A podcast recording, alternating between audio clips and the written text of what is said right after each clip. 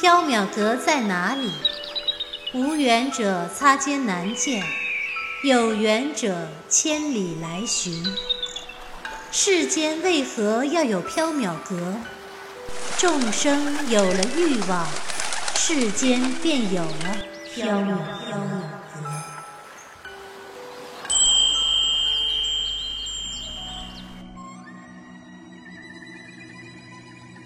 您正在收听的是长篇系列奇幻小说剧《缥缈提灯卷》，作者白姬婉，播讲只浅墨深，张涵。第六折提灯鱼，第二章当归。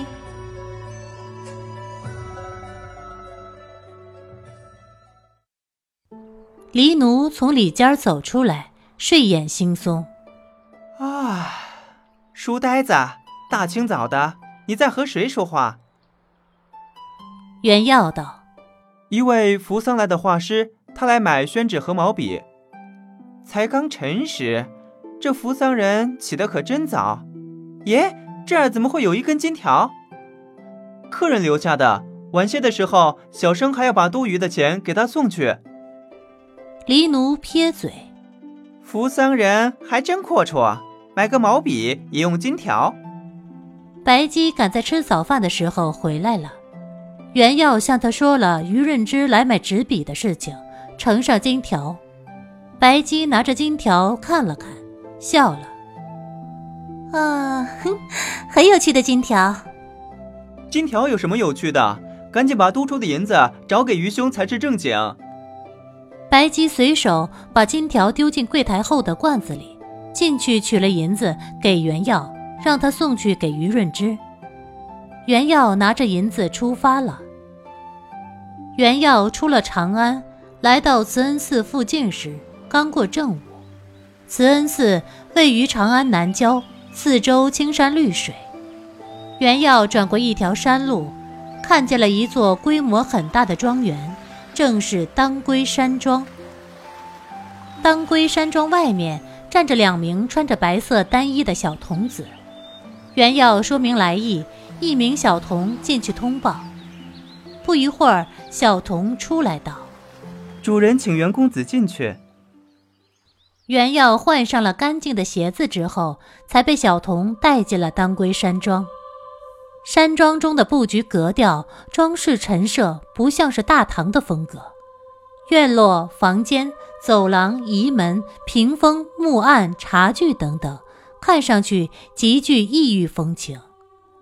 小童带袁耀走在回廊中，不远处的正厅内隐约传来音乐声。袁耀侧耳一听，不像是大唐的宫商角徵羽。而是一种悠缓而简单的曲调，有人在用异族语言合着曲子唱歌，歌声中带着一种淡淡的忧伤。袁耀随小童走进正厅时，才发现此处正在开一场宴会，于润之和几十名男女正在大厅中宴饮，在座的男子女子的服饰打扮、形容举止都是异族风情。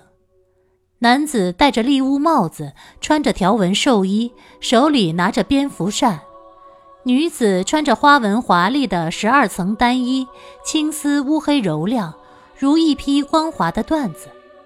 他们的脸白皙如凝脂，嘴唇嫣红如樱桃，但是朝袁耀一笑时，露出的牙齿却染成了黑色。于润之站起身来，笑着对袁耀道。宣之，你来的正好，我们正在开歌会，你也来饮一杯。袁耀递上一个包袱，笑道：“哈，小生是为余兄送来早上多余的银子，这这扶桑雅风，小生也不太懂。”于润之接过包袱，随手丢在一边，拉了袁耀坐下。不懂也没有关系，一起喝一杯，乐一乐吧。袁耀不好服了于润之的盛情，只好坐下了。于润之向袁耀介绍了在座的客人，都是从扶桑来大唐的遣唐使。他们中有官吏，有僧人，有阴阳师，有文士，有乐师，有匠人。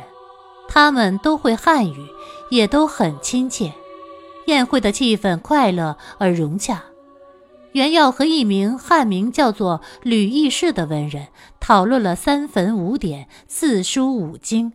他广博的学识让袁耀十分佩服。快乐的时光总是飞逝如水。不知不觉的，已经快到申时了。袁耀想告辞回去，于润之挽留。现在宣之即使离开，也赶不及在宵禁之前回缥缈阁，不如今夜就留在这里吧。在下派小童骑马去缥缈阁替你说一声。客人们也纷纷挽留袁耀，非常热情。袁耀却不过众人的盛情，就答应了。扶桑民歌再次响起，这一次换作了快乐的曲调。众人们一边大笑一边饮酒。欢宴晚上才散去，大家都歇在了当归山庄。袁耀睡在客房中，耳边传来虫鸣声、风声，远处有谁在吟诗？长忆故园春来早。十年双鬓归期迟。约莫三更天时，袁耀醒了一次，去上茅房。回来的路上，他远远的看见于润之从外面回来，心中有些奇怪。大晚上的，他们出门去做什么？不过原耀是客，也不好多问，回去继续睡觉了。第二天。于润之招待原耀吃过早饭，送他离去。于润之道：“龟店卖的宣纸非常好用，在下还想再买几张。不过在下最近不方便进城，可否劳烦宣之送来？”袁耀道：“当然可以，举手之劳而已。愚兄要多少？什么时候要？”于润之笑道：“归天中有多少就送多少吧。”在下不急，宣之什么时候有空，什么时候送来就行。好。袁耀告辞离开了。袁耀回到缥缈阁的时候，白姬正坐在柜台后面忙碌着。袁耀走过去一看，有些奇怪，白姬正在雕刻着一只木偶。哎，宣之回来了。嗯，回来了。昨天因为天色太晚了，就留在了愚兄家里。我知道。哎，这木头是做什么的？这是施施巫蛊咒术时用的木偶。当年汉武帝时期，皇宫里最流行用这种木偶诅咒人呐。汉武帝时期，巫蛊之祸非常严重，连皇后卫子夫和太子刘据都在宫廷权势斗争中受了巫蛊之祸的牵连，而被汉武帝赐死。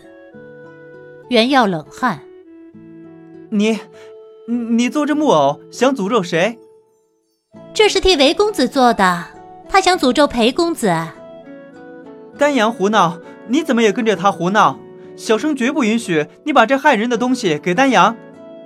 哎呀，宣之别急呀，韦公子手头拮据，只出十两银子，十两银子的木偶咒不死人的，顶多让裴公子得两天风寒。